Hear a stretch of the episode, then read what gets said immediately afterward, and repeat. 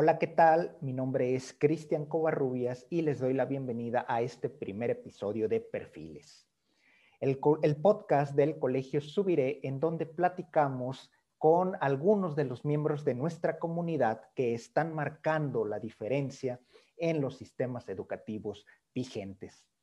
El día de hoy arrancamos nuestra primera temporada con la licenciada Andrea Tavares. Andrea es actualmente la directora académica de las secciones de secundaria y preparatoria en nuestro colegio Subiré. Andrea nos platica acerca de la trayectoria que ella tiene ya de más de 20 años en el campo de la educación y nos da algunas reflexiones interesantes acerca de lo que ella ha venido aprendiendo, los cambios que se han venido dando en el campo de la educación y sobre todo interesantísimas lecciones de vida que ella ha ido adquiriendo a lo largo de esta carrera como educadora. Esperemos lo disfruten.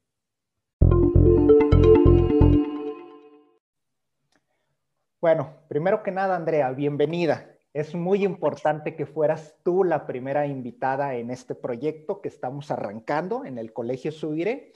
Y pues con lo que me gustaría empezar es que me digas ¿Cuántos años ya de experiencia en el campo de la educación? Pues este año vamos a cumplir 27 años, 27, años de, estar formando este, personas en diferentes rubros, porque empecé un poco como capacitadora y después me, incluí ya este, como maestra de, de preparatoria. Pero sí, desde hace 27 años ya. Más de la mitad de tu vida más de la mitad de mi vida, este, la verdad es que yo empecé a los 19 años, este, impartiendo cursos de capacitación.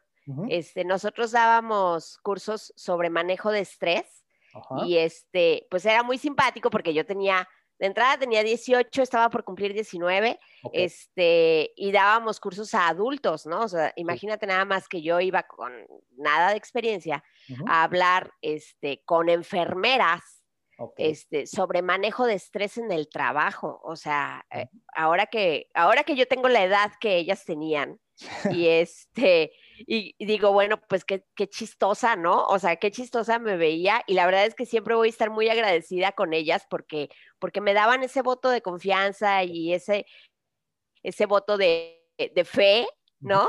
Este, de, que yo sabía lo que les estaba diciendo. Yo principalmente iba y les platicaba un poco sobre comunicación asertiva, este, porque yo soy psicóloga. Y entonces, este, bueno, pues desde ahí empecé. Cuando empecé a dar cursos de capacitación me di cuenta que me gustaba mucho, pues, enseñar. Y que además, honestamente, me di cuenta que tenía yo un talento este, al respecto me era fácil transmitir ideas, me era fácil este, poner ejemplos que a la gente le dijeran algo, ¿no? Y entonces, a partir de ahí, eh, bueno, mi mamá era maestra de universidad también, entonces tampoco yo era ajena a, lo que era la profesión de, ser maestro. Y este, y entonces a partir de ahí, un día de la nada, me llamaron para, para dar clases de biología. Ok. Este, en una preparatoria, de la nada. Una maestra se les había ido y entonces, este, pues, mis amigos trabajaban ahí, en, ese lugar, y entonces me dijeron, oye, pues, éntrale, ¿no? Ok. Y yo solo puse una condición, dije, bueno, pues si me dejan seguir estando en la universidad, o sea, si no se, si no interfiere con mis horarios de la escuela, pues órale, le entramos. Y no, o sea, así, de manera, este, ahora sí que cósmica, no, no intervenían con ningún horario de, la escuela y entonces entré, entré dando tres clases por semana, así, tres clases por semana, ¿no? Y el siguiente año, este, ya era yo tiempo completo, ¿no? Así. Tú, tú estudias la carrera de licenciatura en psicología. ¿En qué universidad? Yo estudié licenciatura en psicología del ITESO en el ITESO. exactamente. Todavía en el ITESO es cuando comienzas como maestra. A esta edad de 18, 19 años, ¿tú te veías como maestra el resto de tu vida? ¿Creías que era una etapa transitoria en lo que tú terminabas la universidad, en lo que tú te establecías por ahí en lo profesional? ¿O realmente desde ese momento tú ya comenzabas a vislumbrar una carrera en el mundo de la educación?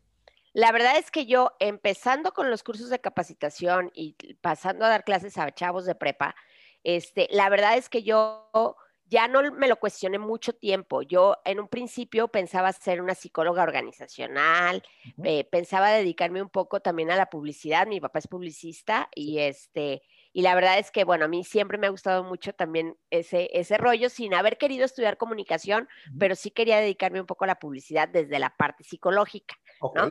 Y este y entonces cuando empiezo a dar clases, la verdad es que yo creo que el primer año lo sufrí todavía mucho, pues, o sea, en términos de que sí, ciertamente yo tenía un talento, pero ese talento, o sea, los talentos también uno los tiene que trabajar, ¿no?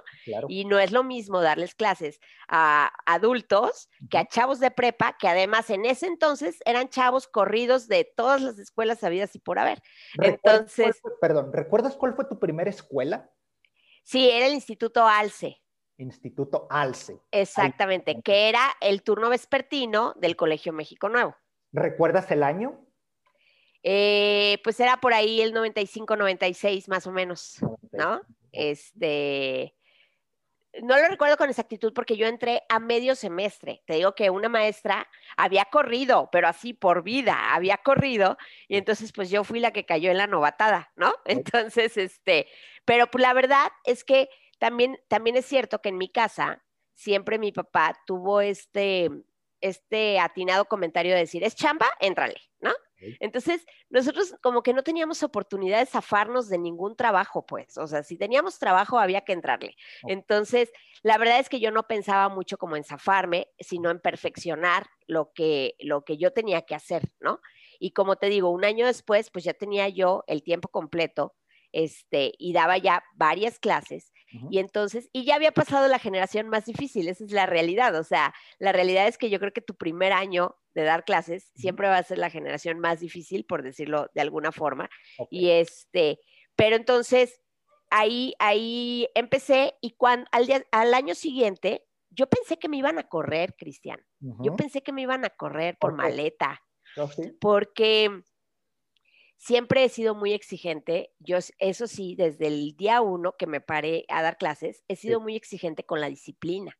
Y con estos chavos que la verdad eran un relajo, pues imagínate tú, o sea, yo tenía que ser todavía más exigente, ¿no?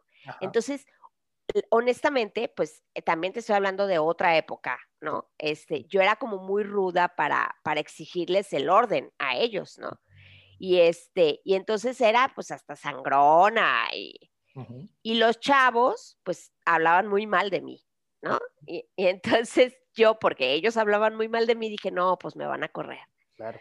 Pero el director en aquel entonces me dijo, este, pues sí, sí hablan muy mal de ti, pero cuando yo paso por tu salón, pues estos chavos no están respirando, pues, ¿no?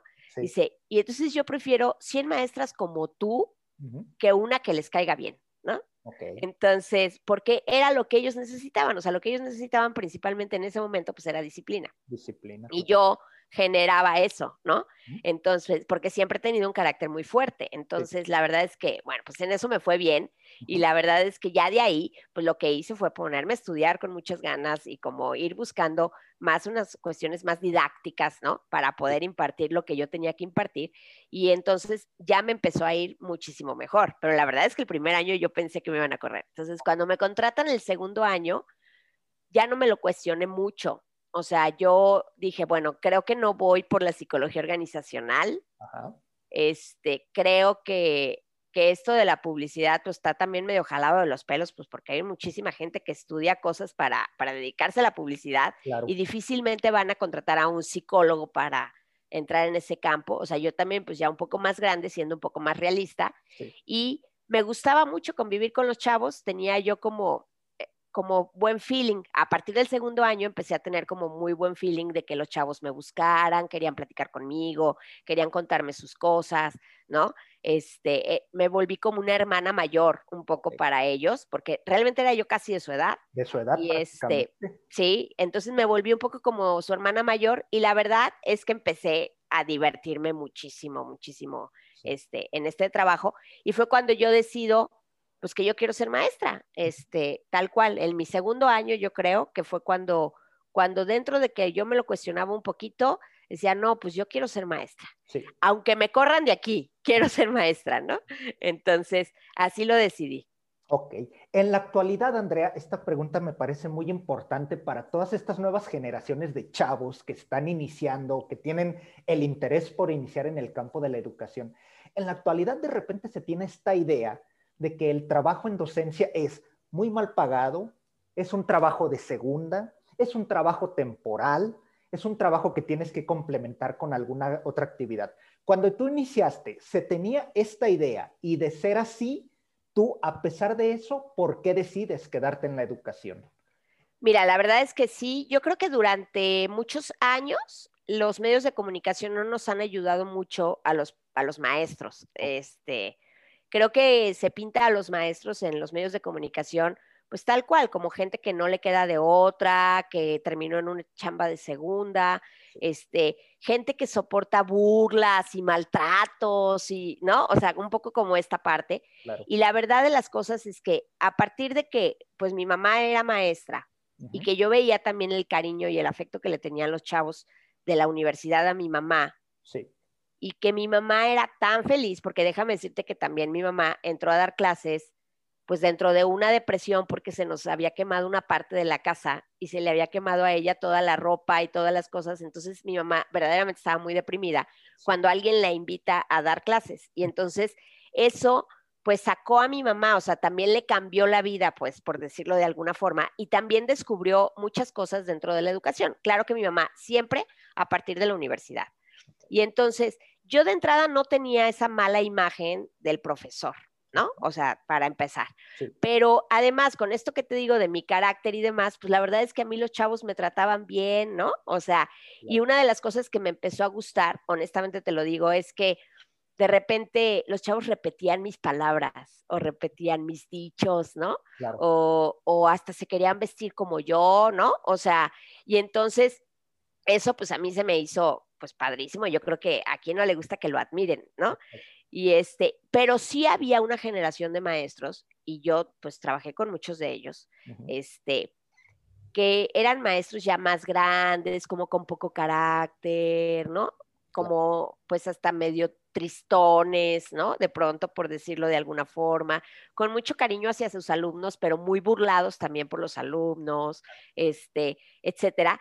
Y entonces, yo realmente creo que eh, combiné como esta parte de poderme en, enorgullecer de, ser maestro y de ser este maestro que fuera un poco como el hit de los chavos y este y por otro lado el poder determinar de, o sea, de con esas generaciones, pues, o sea, este, honestamente te lo digo yo con la gente que he trabajado, este, durante todos estos años, pues yo cada vez encuentro más maestros con mucho carácter, con mucha capacidad, con mucho empuje y, menos maestros así, este, dejados y tristones y mediocres, ¿no? O sea, la verdad es que cada vez creo que ha sido también un mejor trabajo, no como lo pinta la sociedad, pero sí en, en, la forma en cómo lo ejercemos las personas. O sea, creo que cada vez lo ejercemos con mayor dignidad, pues. Creo que esta generación de la que te hablo es una generación que se quedó en medio de maestros que eran muy, muy admirados y que eran muy reconocidos, ¿no? Y que, y que decían, es que cómo sabe el profe y lo respetaban mucho. Estos maestros que invitaban a las familias a comer a casa, ¿no? De, de tanto cariño que le tenían y demás. Y luego viene esta generación pues como de maestros sin carácter, por mencionarlo de alguna forma. Y luego viene esta generación en donde pues está padrísimo dar clases y lo das desde otra perspectiva, también ya no es necesario someter a nadie, ¿no? Este, ya también hay una relación distinta con los alumnos desde una cuestión mucho más fraterna, aunque sí de disciplina, o sea, una cosa no quita la otra, pues, ¿no? Y este, y entonces creo que yo del todo nunca tuve esa imagen como de una mala chamba, por decirlo así, pues yo de alguna forma comía y pagué mi universidad gracias al trabajo de mi mamá, pues, ¿no? Y este, y la verdad es que, que, en ese sentido, bueno, creo que siempre lo llevé bien. A mí, de hecho, me da coraje como escuchar de pronto esto que tú mencionas, este, pues que mucha gente lo expresa, o sea, hay gente que te acepta la chamba de dar clases tal cual como una chamba temporal, como algo, ¿no? Algo pasajero. Yo lo tomé desde un principio y te lo tengo que decir, yo lo tomé desde un principio como un proyecto de vida. Una vez que a mí me enamoró dar clases, México no, no pude pensar en, no fui capaz de pensar en ningún otro trabajo en el cual yo quisiera estar. Esa es la realidad. Sí. Va, que va, perfectísimo. ¿Cuánto tiempo permaneces en este primer colegio, Instituto ALCE? Pues mira, el Instituto ALCE termina por convertirse en el México Nuevo, que es en la, en la, este, el vespertino, y este, porque realmente era la misma escuela, nada más que por el turno buscaban un poco separarla, pero después termina el México Nuevo absorbiendo al Instituto ALCE, y este, y yo en el, en el Colegio México Nuevo mañana y tarde me quedo durante 15 años. 15 años. 15 años trabajé ahí, este, pues, pues muy bien, o sea, muy feliz, ¿no? O sea, ¿qué te puedo decir? La verdad es que con mucha plenitud, con mucha capacidad, con mucho empuje, creo que este, había un bonito ambiente, este, era una muy buena época también para trabajar en la educación, también hay que decirlo, este, y la verdad es que pues era un buen colegio, nos, nos pagaban bien, nos pagaban muy bien, este, y, nos daban chance, nos daban chance de proyectar lo que nosotros quisiéramos, ¿no? Entonces eso, bueno, pues estaba, estaba padrísimo para nosotros, por eso nos quedamos tanto tiempo ahí. Perfecto. Y, conocí mis principales amistades ahí, hay que mencionar que también conocí a mis principales relaciones este, afectivas en, ese, en esa escuela, ¿no? Entre ellos, bueno, está Carlitos que, trabaja ahora con nosotros, pero porque, pues sí, o sea, éramos personas que trabajábamos con mucho cariño, pues, ¿no? ¿Qué va? Después de 15 años, ¿qué pasa el día que te vas? O sea, el día que tú te vas, ¿qué, qué pasaba por tu mente? ¿Ya tenías nuevos proyectos? ¿Te vas, eh, no sé, para empezar de cero en otro lugar? ¿Qué pasó después de esos 15 años y cuál es tu siguiente proyecto? Mira, la verdad es que todos los o sea, todas las empresas cambian a lo largo del tiempo. Y nosotros en el Colegio México Nuevo vimos llegar e irse a mucha gente, o sea, finalmente no éramos los mismos los que permanecíamos. Y también te vas convirtiendo un poco viejo en las empresas, ¿no? Y a veces eso, pues ya no tiene tanta cabida, ¿no? O sea, yo ya, yo creo que yo perdí un poco de tolerancia como a ciertos cambios que el colegio estaba teniendo y que el colegio necesitaba. Eso por un lado. Por otro lado, la verdad es que este, a mí me invitaron a ser directora de secundaria y preparatoria del Colegio 11 México. Okay. Y este, entonces, hay ofrecimientos en tu vida a los que prácticamente todos sabemos que no podemos decir que no. Claro. Este, en ese momento, en la parte personal, era un momento muy crítico porque mi mamá estaba muy enfermita y este, y entonces yo necesitaba lana. O sea, esa es la realidad. Yo necesitaba este, solventar junto con mis hermanos algunos gastos y, este, y mi trabajo de, 15 años no me estaba ayudando en ese momento para esa parte en particular, ¿no? De mi vida. Y este, entonces dentro de la presión este, familiar, o sea, económica, dentro de esta parte en donde la, la escuela había cambiado, yo había cambiado, bueno, pues entonces yo acepté este ofrecimiento de, ser directora de secundaria y preparatoria y, este, y me fui, me fui al 11, al 11 México. La verdad es que nosotros también, cuando empezó el Colegio México Nuevo, nosotros generamos un equipo que en donde, bueno, hemos seguido trabajando, esa es la realidad, o sea, hemos pasado por diferentes colegios, pero hemos seguido trabajando este, juntos porque trabajamos bien. Este, y entonces, pues con ese mismo equipo es con, el que yo me voy al Colegio 11 México. Y este, y te voy a decir una cosa, fue dificilísimo, o sea, fue dificilísimo poder soltar un colegio de 15 años, ¿no? Este, en donde ya tienes un nombre, la gente sabe a dónde vas primero, de, dónde vienes después, ¿no? Etcétera. Y, este, y en donde entiendes muy bien los límites y, la, y las posibilidades que tienes para ir a un lugar nuevo, que además ya estaba habitado, porque cuando yo llego al Colegio 11 México, yo no llego a fundar, el colegio ya estaba fundado y ya había profesores ahí, también profesores muy jóvenes, este, y entonces, pues yo llego de directora, o sea, imagínate, yo era esta directora nueva con maestros que ya tenían un año y algunos de ellos estaban esperando la dirección. Claro, esperando el, el lugar, ¿no? Exactamente, entonces bueno, pues para mí fue algo padrísimo porque ahora a la distancia lo veo, porque creo que también terminó de formarme el carácter en muchos sentidos. Este, yo tuve que imponerme, tuve que llegar, tuve, o sea, sí, ahora sí que esconder el miedo, por decirlo de alguna forma. Y este, y además, bueno, era tanta la chamba y era tanto el, lo que había que hacer y tanta responsabilidad que sentía yo, que eso también, tengo que decirlo, me salvó de mi propia crisis personal.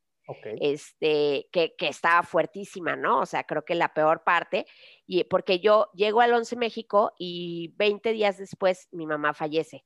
Entonces, pues, ¿qué hice? Pues me puse a chambear, o sea, eso fue prácticamente lo que yo hice, ¿no? Y entonces, en esa parte lo sufrí, te lo platico así, lo sufrí mucho, pero también me ayudó, o sea, me ayudó porque, porque lo pude sacar adelante, o sea, era tanta la presión que lo pude sacar adelante. Tengo que decirte que incluso, o sea, eh, al séptimo mes del ciclo escolar, yo pedí dejar este, la dirección porque, este, porque no me sentía bien, o sea, no me sentía bien. Fíjate, todo esto que te digo, por ejemplo, de que yo me encantó dar clases, tengo un talento, bla, bla, bla. Eso no lo sentía yo en ese momento con la dirección. De verdad que para mí todo el tiempo era ir como cuesta arriba, cuesta arriba, cuesta arriba, con muchísimo peso. Y entonces era muy difícil. La parte linda de haber dejado la dirección es que la retroalimentación de aquellos profes que al principio no me querían nada, ¿no? Era como, ¿cómo nos dejas ahorita? O sea, ¿cómo se te ocurre dejarnos ahorita. Si veniste, diste estructura, ordenaste, nos enseñaste a esto o nos enseñaste esto otro, ¿cómo es posible, no? Sí. Y entonces eso, pues estuvo padre, porque quería decir que mi, mi trabajo y esto todo cuesta arriba, pues estaba rindiendo frutos realmente, pues, ¿no? No, no estaba todo tan, tan, tan mal. En aquel entonces ya, bueno, lo que pasó fue que de la dirección me, me hicieron favor de ofrecerme la, la, coordinación académica para que yo no dejara del todo el equipo. Sí. Y yo me quedé en la coordinación académica y al siguiente año volví a los salones de clases porque también recibí un ofrecimiento de Universidad de ITESO para impartir algunas clases. Entonces yo combinaba la preparatoria con este, las clases de, de ITESO. En este proceso del COM, cuando tú comienzas a trabajar como directora, ¿dejas por completo las aulas? Es decir, ¿dejas de dar clase? Seguí dando la clase de historia, pero era muy difícil porque además te voy a decir algo, la educación ciertamente ya había cambiado y entonces la relación con los chavos tenía que ser distinta.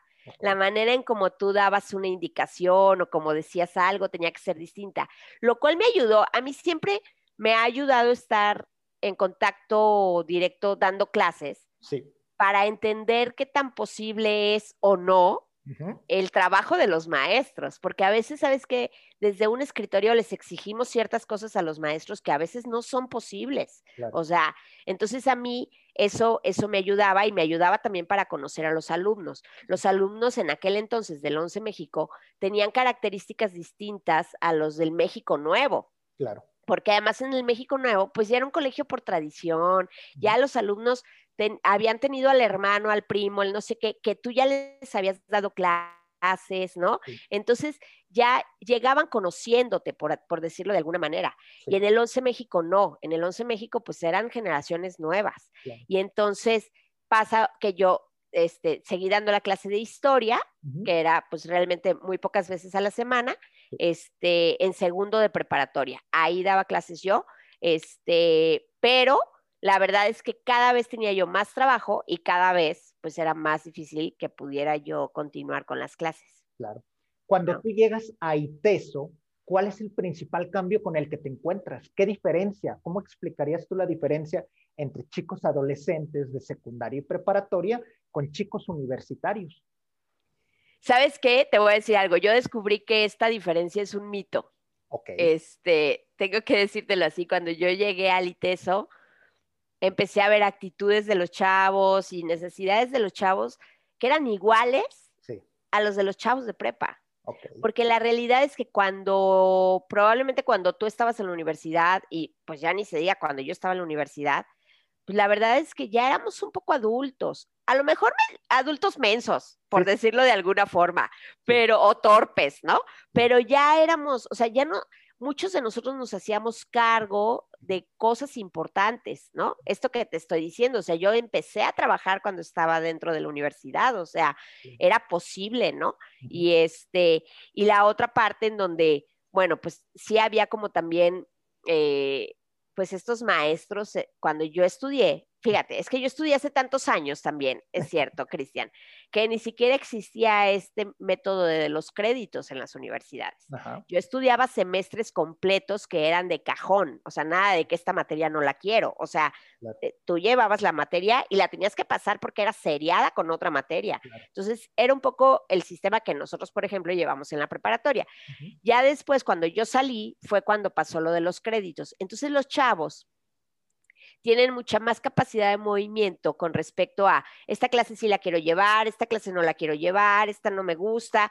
Y entonces, pues perdón por lo que voy a decir, pero la verdad es que sí me topé con que tenían más recursos, más recursos como para hacer su voluntad, pero no necesariamente mayor capacidad este, ¿no? O sea, eh, mucho, muchas decisiones de dar de baja una materia o dar de alta otra materia o lo que sea, tenía que ver más también con un berrinche, con un berrinche personal. Este, y luego es bien difícil porque en la prepa tú le dices a un chavo, no puedes usar el teléfono celular y el chavo lo asume, ¿sabes? Lo asume mucho más rápido que un chavo de la universidad. Cuando tú llegas a un salón de la universidad y le dices a un chavo, no puedes usar el celular, como él ya cree que es adulto, entonces ya te alega y te dice, pero ¿cómo es posible? Pero no sé qué, pero es que son las reglas, hijo, o sea, ¿me entiendes? Si tú tienes un asunto que sea más importante que la clase, pues entonces, pues salte de la clase, ¿no? Y este, y esa parte para mí fue muy simpática porque yo me topo con que eran los mismos, pero más grandotes, más altos, haz de cuenta, por decirlo de alguna forma. La verdad es que no encontré mucha diferencia, por el contrario, tengo que decir que yo tuve mucho éxito también en mis clases de, de ITESO, porque yo era una maestra de prepa, con un oficio de maestra de preparatoria. Entonces yo me sabía los nombres de los chavos, no faltaba ni una sola vez, les daba muchísimo seguimiento, ¿no? Y entonces ellos lo agradecían, ¿eh? Y cabe mencionar que yo daba clases a chavos de sexto semestre hacia arriba. Entonces, no daba clases a chavos chicos, pues, ¿no? Y este, pero ellos agradecían mucho como este seguimiento, como este profesionalismo, ¿no? Porque desgraciadamente en las universidades también ahora, pues a veces no se les exige tanto a los maestros o no a todos los maestros o no en todas las carreras, ¿no? O sea, eh, no sé, yo no quisiera ser injusta este, con nadie, pues, ¿no? Porque también, pues tampoco es como que yo tenga tanta experiencia dando clases en la universidad, pero sí hay maestros y todo el mundo lo sabemos, que llegan el primer día de clases y luego se vuelven a parar hasta un mes después, ¿no? Y, y, así se la van llevando. Y yo veía, por ejemplo, eso en la, con los chavos que eran de distintas carreras y de repente decían, este, que el licenciado fulano otra vez no va a llegar a clase ¿no? Y entonces que hasta la siguiente semana, porque les avisaban por el teléfono, ¿no? Y entonces, y yo no era así, yo era muy presente con ellos y entonces ellos, pues les sorprendía, o sea, decían, wow, ¿no? O sea, qué padre, ¿no? Alguien a quien le interesamos, ¿no? Exacto, y alguien a quien le gusta venir y darnos clase, pues, ¿no? Que no se siente el non plus ultra de la psicología, ¿no? Que está llena de trabajo y entonces por eso no puede venir. O sea, pues no, yo iba, porque a mí lo que me gusta es dar clases, pues, ¿no? Así, de, así de simple, ¿no? Totalmente. ¿Cuánto tiempo permaneces tú mezclando eh, Colegio 11 México con ITESO y en qué momento termina? Yo estuve en ITESO tres años y estuve más o menos un año y medio haciendo esta combinación con, con COM y otro año y medio haciéndola con Subiré. Ok, ¿cómo llegas a Subiré? Eh, bueno, este mismo equipo de trabajo del que te menciono, que bueno, pues obviamente tampoco es secreto para nadie que a la cabeza está Julio César, Julio César Saucedo, pues este, eh, nos invita a fundar este proyecto, este, y entonces Jorge Valencia, que a, su vez es mi esposo, este, pues él entra de lleno al, colegio Subiré. Y este, desde el momento en que nosotros renunciamos al COM, porque de hecho nosotros renunciamos un poco antes de que se fundara Subiré.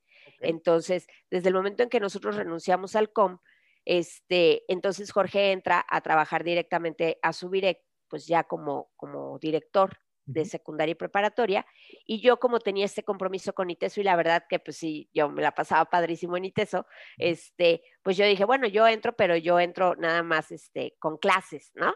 Y, este, y entonces así entramos a, a subir. Claro que era imposible que yo estuviera solo con clases, o sea, yo siempre terminaba opinando y siempre terminaba proponiendo y siempre, porque además, como yo tenía la experiencia de la dirección del Once México, pues de alguna manera yo también ya sabía cosas que se tenían que hacer y que se tenían que proponer, ¿no? Y entonces, este, bueno, pues obviamente yo en, estas conversaciones con Jorge, pues siempre estuve ahí metiendo mi cuchara un poquito, este, y, y, como conocía también a muchos maestros que ya habían trabajado con nosotros también antes, pues entonces yo llegaba y aconsejaba y movía y proponía, y a veces cuando no tenía clases en ITESO me pasaba más tiempo en el Subiré, ¿no? Ahí me quedaba y ayudaba como administrativamente a lo que había que hacer. Y este, hasta que finalmente, déjame decirte una cosa, el primer año de Subiré, pues hubo muchísimo estrés, había muchísimo, muchísimo estrés, pues un colegio nuevo, pero además, es que tú imagínate que tienes un hijo, pero que el hijo nace de 8 kilos, ¿no? Entonces, así era esto, o sea, el colegio Subiré nació de 8 kilos, era un hijo grandotote, pues, ¿no? Entonces había que enseñar a caminar a este gigantesco, este bebé, ¿no? Entonces, ¿por qué no empezamos con tres alumnos, no empezamos con un grupo? O sea, realmente fue muy grande el colegio desde, desde un principio. El colegio empezó con más de 600 alumnos el primer año. Entonces, era un colegio, pues, que tenía más alumnos que otros colegios que tienen 10 años, ¿eh? O sea, esa es la realidad. Entonces, la verdad es que yo, bueno, pues estaba siempre colaborando con, con, quienes ya estaban ahí y dando un poquito más de tiempo y eso. Y hubo un momento en donde alguien dijo, bueno, ¿por qué no se traen a esa maestra? que parece que está medio colmilluda, ¿por qué no se traen a esa maestra este, pues de coordinadora? Porque había una crisis en la coordinación académica. Y entonces se necesitaba alguien ahí, ¿no? Cubriendo un espacio.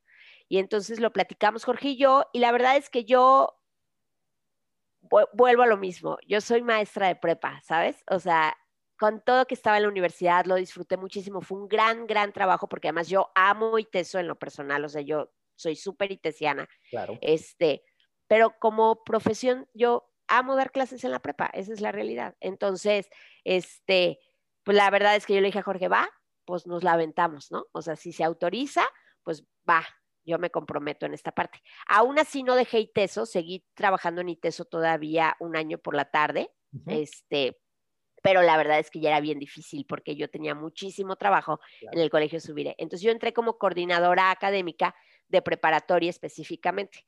Y entonces, eh, pues yo lo que hacía era este, eh, trabajar como todo lo administrativo con la prepa, pero también colaboraba con el coordinador, en aquel entonces el coordinador académico de secundaria, que era Jafet.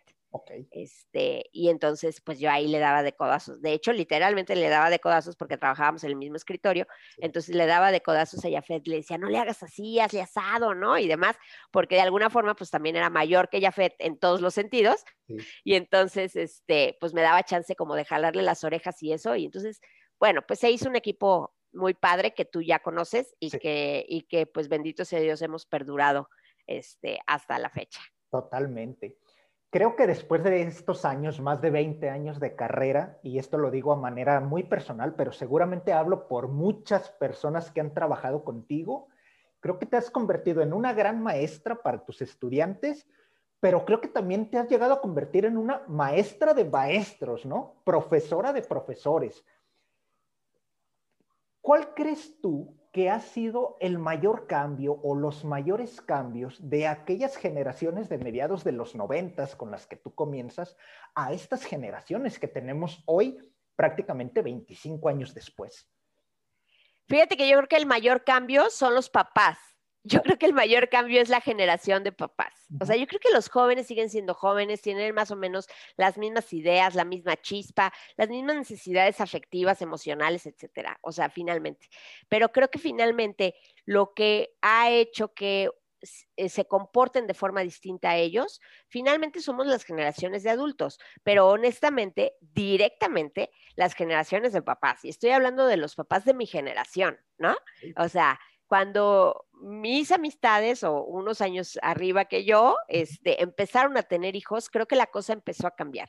Creo que la forma de ser más sensibles, este, y estoy, eh, eh, como nada más es el audio, estoy poniendo comillas en sensibles, este, la verdad es que, que ser más sensibles a las necesidades de los hijos, eh, creo que es algo muy bueno en concepto, pero creo que no hemos, o la generación en su totalidad no ha sabido llevarlo a cabo de una manera ideal o correcta, ¿no? O equilibrada, quiero decir mejor, ¿no?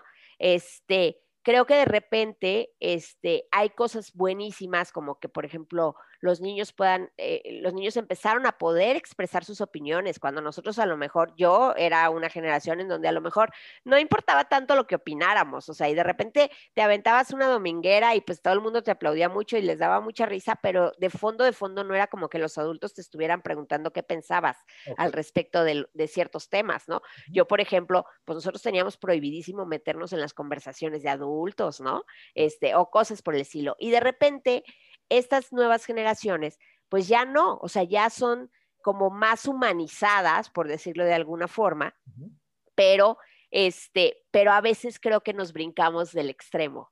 Y entonces, un poco, creo que eh, un poco lo que yo he comentado en los últimos días es que normalmente los adolescentes em, empujan el mundo, empujan el mundo para que el mundo cambie y eso es algo que está bien, eso es algo que es deseable, se espera que ellos lo hagan, este, los adolescentes y los adultos jóvenes, porque si no, pues el mundo seguiría siendo como en la edad de piedra, ¿no? Entonces, no, se espera que ellos nos empujen a los adultos para que las cosas puedan evolucionar, pero también se espera de los adultos que los adultos podamos regular ese empuje, que nosotros podamos resistir ese empuje y que podamos frenar un poco, pues esta, este, vitalidad así explosiva que de pronto ellos tienen, ¿no? Y este, y entonces esto ha pasado generación con generación excepto esta. O sea, yo creo que estas generaciones, y te estoy hablando, pues no sé, de unos años para acá, yo creo que de unos cinco años para acá, o sea, y estoy hablando de mis alumnos egresados, ¿eh? O sea, de cinco años hacia acá, creo que los adultos les hemos comprado este, todas las ideas, ¿no? Este, y creo que les atribuimos características de adultos que los chavos no tienen, ¿no? Y en vez de regular el pensamiento de ellos y en vez de regular el empuje que ellos tienen y poder frenar por cuidarlos, ¿eh? O sea, no por, no por dañarlos, sino por cuidarlos. Exacto, ¿no? Este, creo que nosotros lo hemos comprado y lo hemos solapado, lo hemos aprendido y entonces ya somos unas generaciones de adultos que nos comportamos como si fuéramos adolescentes también. Y decimos cosas como los adolescentes y hacemos cosas como los adolescentes. Y entonces, pues no nos damos cuenta. O sea, pero es que te voy a decir algo, tú ves a la señora de 45 años con la ceja tatuada igual que la niña de 15. Sí, la misma ropa, frecuentando los mismos lugares. Exactamente, ¿no? Y no porque yo crea que se deba distinguir como señora, usted ya está grande, no, no, sino porque la niña está niña, ese es el punto, ¿me explico? O sea, el punto es que la niña está niña, ¿no? La niña no puede tener los mismos recursos y las mismas posibilidades que la señora de 45 años, pues que a lo mejor ha trabajado toda su vida o que tiene mayor responsabilidad o que, o sea, no sé, tiene que haber diferencias, no podemos ser iguales, no podemos ser iguales ni tener la misma vida, ni tener las mismas preocupaciones, o sea, no puedes, este, que todos estemos hechos en serie, ¿no? Desde el adulto de 50 hasta el chavito de 12 años, no es, no es posible, no, no, no puede ser que, que, no podamos nosotros a primera vista ver las diferencias entre unos y otros, ¿no? De acuerdo. Ahora, ¿cuál crees tú que es el riesgo? Hablas de que tal vez esto se ha venido marcando de los últimos cinco, tal vez diez años como máximo para acá. Esto quiere decir que estos chicos, esta nueva generación de chicos que está experimentando esto, pues son chicos que a lo mejor todavía no llegan al campo laboral, todavía no ocupan los lugares de poder en una sociedad. ¿Cuál es el riesgo de no poner un límite con esto que nos estás mencionando? Yo creo que el riesgo en términos generales es que nos convirtamos en una sociedad infantilizada y con necesidades infantilizadas. O sea, el problema es que no hay compromiso, por ejemplo, ¿no? O sea, yo veo chavos, este, porque la gente le gusta mucho decir que si los millennial y que si, yo creo que va más allá de esos límites, ¿me explico? O sea, sí creo, o sea, yo creo que históricamente es necesario ponerle nombre a las generaciones, pero, pero creo que todavía alcanza mayores límites, ¿ok? Entonces, yo veo, por ejemplo, chavos que no se están casando, que quieren viajar, pero que tampoco tienen claro cómo van a viajar, ¿no? Tenemos papás de 50 años que les están pagando esos viajes a esos chavos para que los chavos se realicen. Ok. Pero pues, ¿cuántos años, o sea, de cuenta, cuántos años le va a durar el papá al chavo? ¿No? Una, dos hay edades que por naturaleza te piden que te establezcas compromisos. O sea, en teoría un chavo mayor de 20 años es un chavo que ya debe establecer compromisos con un proyecto de vida, con un proyecto laboral, con, este, emociones y afectos, ¿no? Etcétera. Este, y entonces estos chavos, pues no están estableciendo compromisos. Claro. La bronca de eso es la soledad, Cristian. ¿Me entiendes? O sea, al final son chavos que a lo mejor, pues sí, van a viajar un montón, pero a lo mejor por andar viajando, cuando se den cuenta, ya no se casaron. Ok. ¿No? Y sabes qué, la bronca no es el matrimonio como matrimonio, sino la red de relaciones. Esa es la bronca. Y entonces la cuestión es, ¿y entonces qué? O sea, ya, solos. Porque tú sabes que las amistades a lo largo de tu vida van cambiando. O sea, también es una fantasía que las amistades son siempre las mismas. A muy pocos les pasa eso, ¿no? Entonces, pues en qué momento tienes hijos, en qué momento te estableces en una casa con una pareja, en qué momento si la necesidad para toda la vida sigue siendo adolescente. ¿Y qué va a pasar con estos chavos cuando se muera papá, mamá o cuando papá y mamá ya no puedan? ¿Y qué va a pasar con este papá y mamá cuando ellos necesiten que alguien les cambie un pañal o les empuje una silla de ruedas? Eh? O sea, si me explico, es toda una crisis, me parece, en todos los sentidos, porque la realidad es que también por eh, cultura, a lo mejor, porque también hay una parte de cultura, pero por necesidades emocionales, hay una parte en donde los hijos nos hacemos también cargo de los papás. Y eso, déjame decirte una cosa, también es una seña de madurez, es una señal de madurez. El que yo pueda retribuirles a mis papás todo, los, todo lo que mis papás o parte de lo que mis papás hicieron conmigo, que fue cuidarme, pues también es una señal de madurez. Entonces, si yo tengo mis necesidades infantilizadas, pues entonces, ¿en qué momento yo me voy a comprometer a cuidar a mi papá o cuidar a mi mamá que pueden estar enfermos y que pueden estar necesitando algo? Si en ese momento a mí me va a caer el 20 de que tengo que tener una carrera, un proyecto de vida, que tengo que buscar cómo mantenerme solo porque ya se me está yendo mi papá o mi mamá. Sí. ¿Me explico? Entonces, sí creo que eso te, yo te hablo como psicóloga, ¿no? O sea, obviamente como socióloga a lo mejor te diría otras cosas, otras cosas todavía más eh, a nivel este, macro, ¿no? Yo te estoy hablando a nivel personal, o sea, a mí me parece que sí entramos en una crisis en cuestión de todas las generaciones, en todas las generaciones, ¿no? Y estos chavos, además, teniendo hijos, también a veces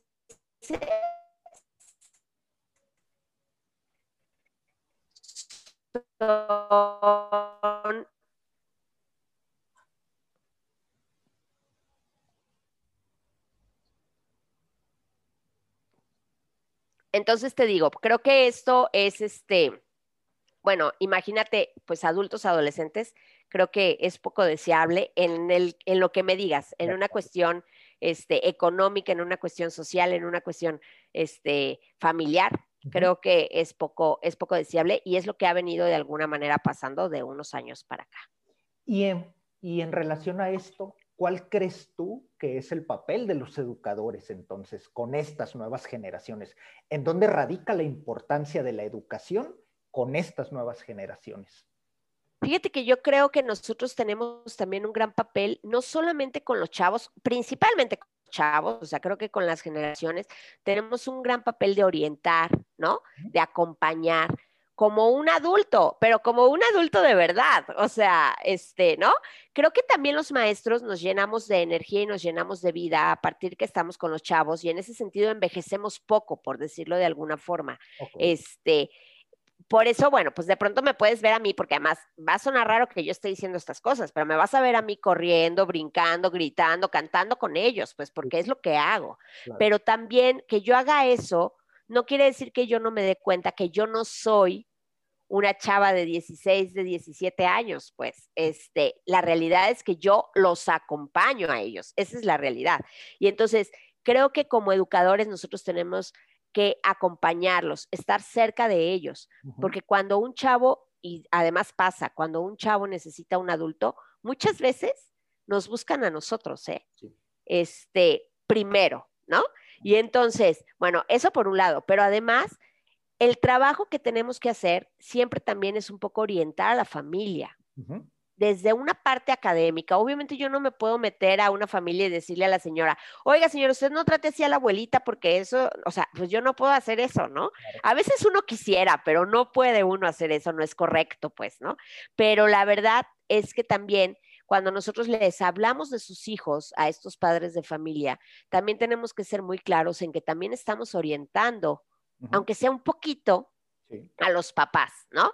Porque a veces a veces también nosotros conocemos más a algunos chavos que la propia familia, por las circunstancias. ¿eh? Yo tampoco quisiera ser injusta y estar diciendo que las familias no tienen cierta calidad o cierto, o sea, no, yo tampoco quisiera hacer eso porque yo soy la primera que cree que cada quien vive circunstancias distintas, ¿no?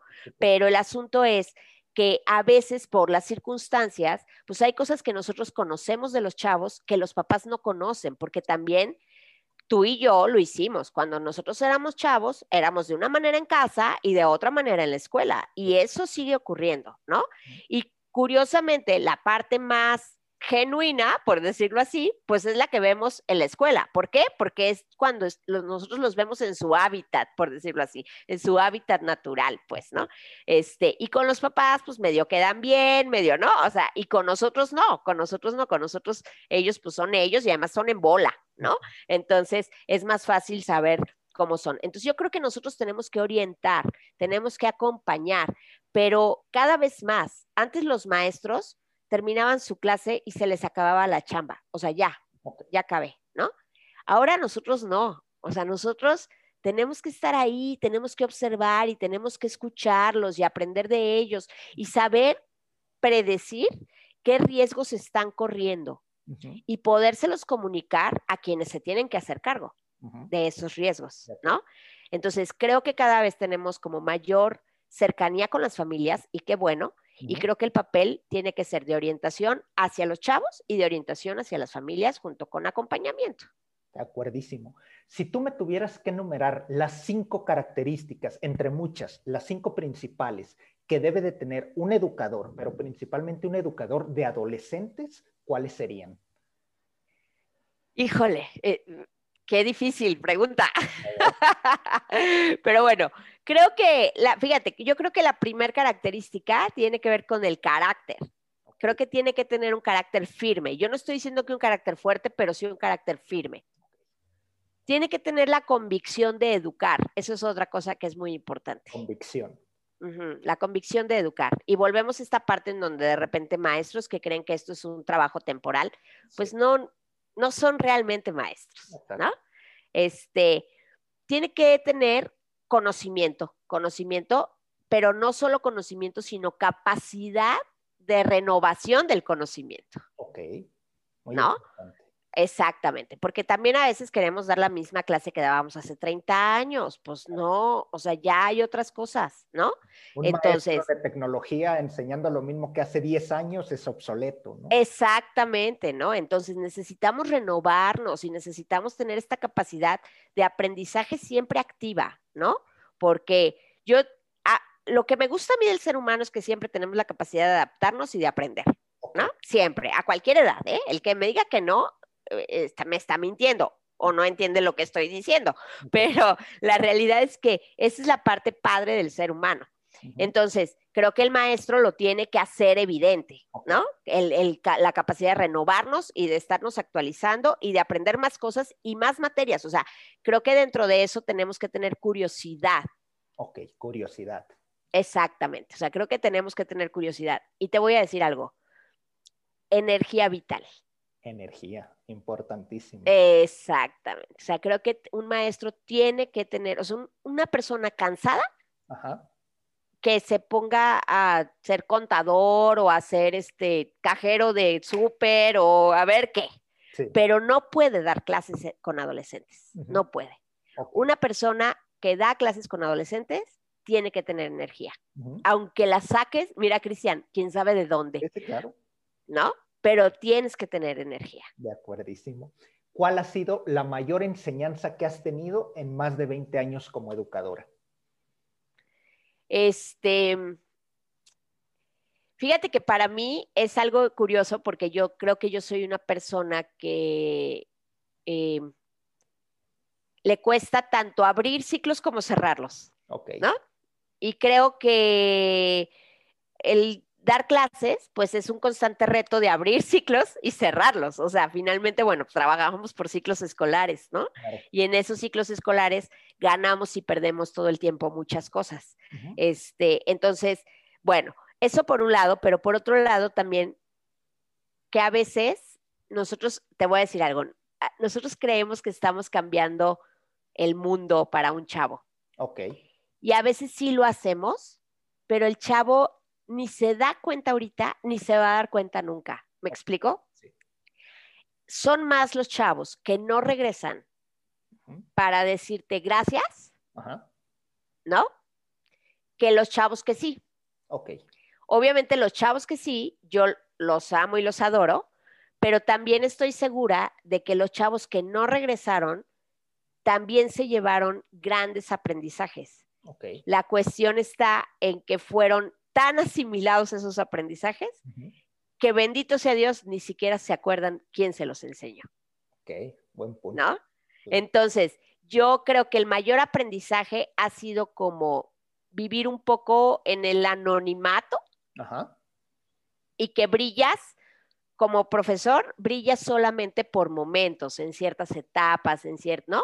Pero realmente son, es un brillo muy pasajero este, y realmente, bueno, pues los grandes aprendizajes se van a quedar en el anonimato, porque hasta van a usar frases como, esto alguien me lo dijo, pero no me acuerdo quién, ¿no? Este, yo siempre vacilo a mis chavos, a mis alumnos con eso, ¿no? Siempre les digo, ustedes van a decir, ay, ¿cómo se llamaba esta gordita que nos daba psicología, ¿no? Y entonces dicen, ay, ¿cómo crees, mis? Pues sí, sí van a decir eso, ¿no? Y a muchos les pasa, a muchos les pasa, y no significa que no lo hayamos hecho bien. Al contrario, significa que lo hicimos muy bien. O sea, ese chavo creció tanto Que, que, te asimiló hasta olvidarte, ¿no? Ok, muy bien, interesante. ¿Cuál ha sido el momento más difícil que has vivido en esta trayectoria? Eh, bueno, sin duda el cambio, yo creo, del, del, Colegio México Nuevo hacia el, el COM, por esto que te digo, como este, este duelo de los 15 años de, trabajo ahí y por el momento personal que estaba yo viviendo, que era este, pues prácticamente el esperar a que mi mamá muriera, ¿no? Entonces, este, creo que esa parte fue, fue la más difícil, sin duda. Yo creo que esa parte fue la más difícil. Sí. Aunque tienes una trayectoria ya muy amplia en, en el mundo de la educación, sigues siendo una mujer muy joven. ¿Te ves haciendo algo distinto a la educación? ¿Te ves fuera del campo de la educación en un futuro? ¿O crees que aquí encontraste tu lugar y aquí te quieres quedar? Fíjate que tengo miedo de quedarme siendo una chocha. Este, o sea, mientras yo tenga la capacidad y la energía para jalar, para empujar, para este, gritar, ¿no? Y para, o sea, yo creo que está bien, es muy agotador, tengo que decirte que cada vez, o sea, sí se nota la edad, ¿no? En el sentido de que pues cada vez me, me, canso más rápido o aguanto menos, ¿no? O tenemos un trido cultural y de pronto ya el sábado estás que no te puedes levantar, ¿no? O sea, le echaste todos los kilos, pero el sábado estás que ya no te puedes mover. Este, como la otra vez que me caí, ¿no? Y pues bueno, ya no es lo mismo, no es lo mismo caerse a los 20 años que caerse a la edad que se supone que tengo, ¿no? Entonces, este, la verdad es que, que sí lo he pensado, tengo que decírtelo, sí lo he pensado. A mí también te voy a comentar que me da mucha tristeza de repente que sí, creo que nuestro trabajo es algo muy gratificante en relación con los chavos, pero cada vez es un trabajo más difícil en relación con los demás porque eh, los papás creen que te están pagando. Pero los papás no te están pagando, los papás le están pagando a una institución por un servicio que tú das, pero a, mí no me pagan los papás. ¿Me explico? O sea, a mí me paga una institución que me contrata a mí. Entonces, bueno, los papás creen que te están pagando y en ese sentido te exigen como, como si fueras una niñera. Ok. ¿No? Y esta parte que hemos hablado de las necesidades infantilizadas y demás, a veces también los papás solapan a los hijos al punto de que el enemigo es el maestro. Okay. ¿Me explico? Y entonces eso, bueno, pues obviamente es algo muy complicado de llevar porque, porque tú no puedes explicárselos, es, es algo muy difícil. O sea, esto yo lo puedo platicar contigo y va a salir un podcast, pero es algo muy difícil de explicárselos a los papás, ¿me entiendes? Este, a los papás que piensan de esta forma. Entonces, eso por un lado. Este, por otro lado, los niños de manera natural no quieren aprender, no quieren ir a la escuela, no quieren estar en clase, no. Entonces tú peleas con los papás, peleas con los niños, peleas con los jefes porque a veces tú quieres proyectar tal cosa, no se puede, porque a veces pides, no sé, X el presupuesto o lo que sea, pues no siempre es posible, ¿no? O sea, también sin, sin, querer hablar mal de nadie, pero vaya, es un trabajo de mucha resistencia, ¿sabes? O sea, es un trabajo en donde prácticamente uno se pelea con todo el mundo. este, y además hay que saber pelearse, porque tampoco se trata de sacar los guantes de box, se trata de persuadir a las personas. Entonces, eso se ha convertido en algo muy agotador, ¿no? Este, por lo tanto, sí hay veces que yo he pensado trabajar en otra cosa, pero te voy a decir que me imagino.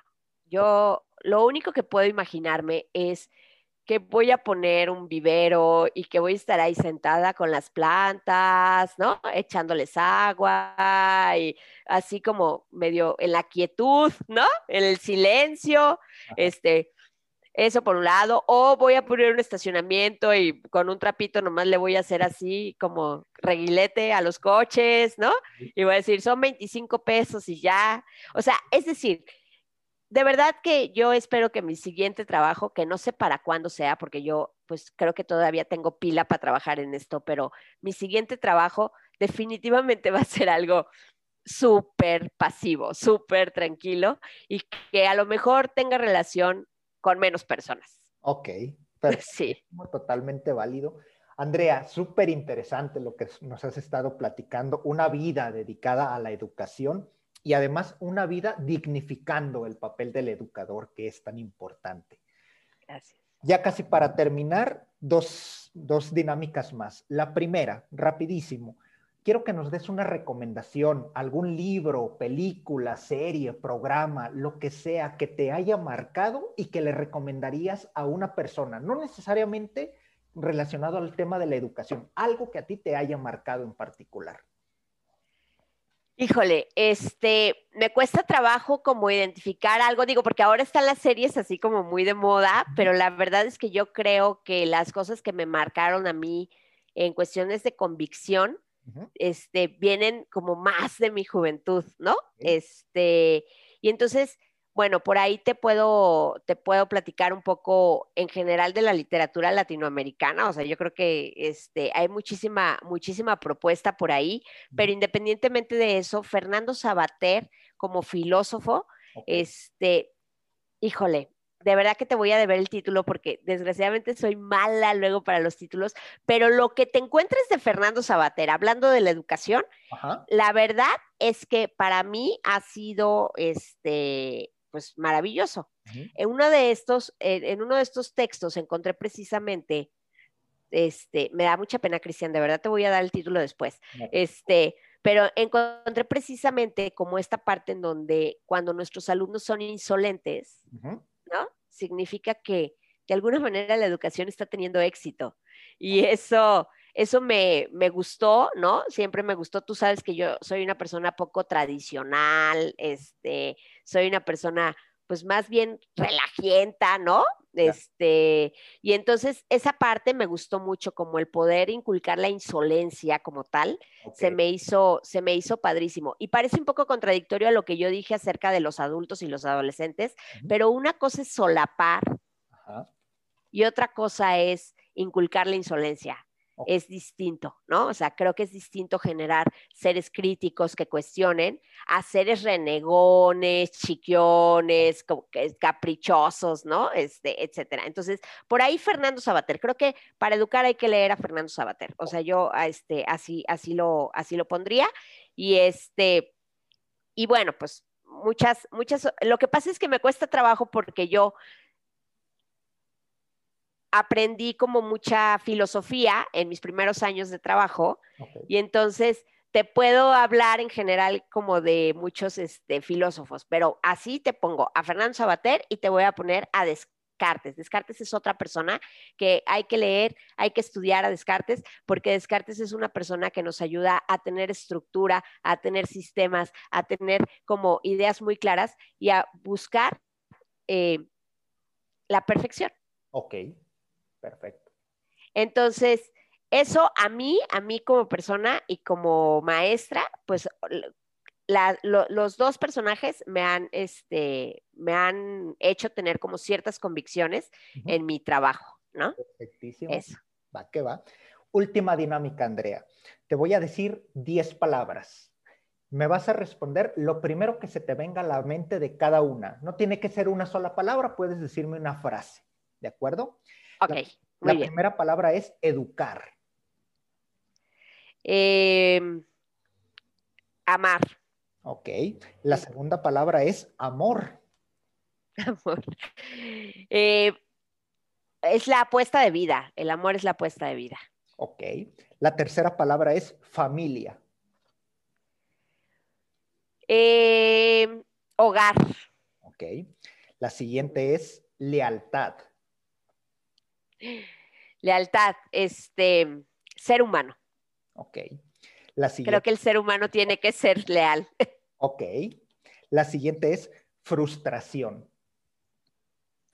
Eh, todos los días.